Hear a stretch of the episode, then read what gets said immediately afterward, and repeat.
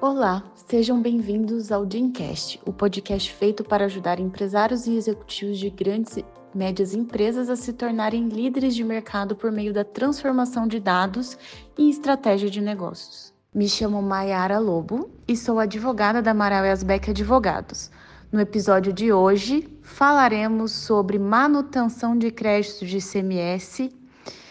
relacionado a mercadorias posteriormente transferidas entre estabelecimentos da mesma empresa. Após o julgamento do agravo em recurso especial número 1.255.885, com repercussão geral reconhecida, ou seja, o tema 1099 do STF, ficou estabelecida a seguinte tese: não incide ICMS no deslocamento de bens de um estabelecimento para o outro do mesmo contribuinte localizado em estados distintos,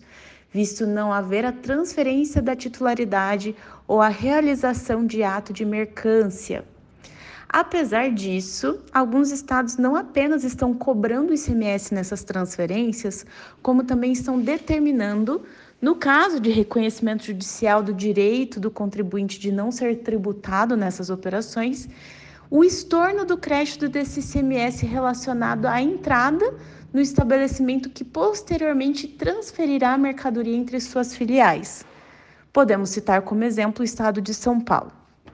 Por essa razão, alguns contribuintes ajuizaram medidas judiciais para garantir a aplicação do tema 1099 do STF e ainda garantir a manutenção dos créditos de ICMS pelas empresas. Analisando o tema, a nona Câmara de Direito Público do Tribunal de Justiça de São Paulo, quando do julgamento da apelação civil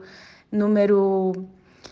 1007482 31 2022 826 0577 decidiu de forma favorável ao contribuinte.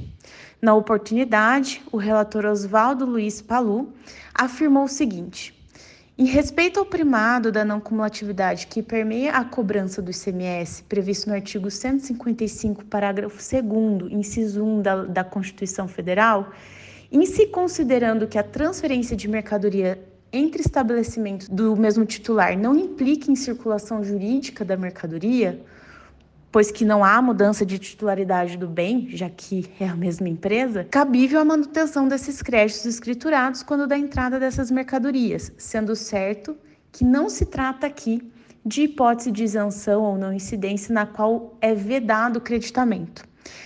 Da mesma forma, tem decidido a segunda Câmara de Direito Público e a, décima, e a décima terceira também Câmara de Direito Público do Tribunal de Justiça do Estado de São Paulo.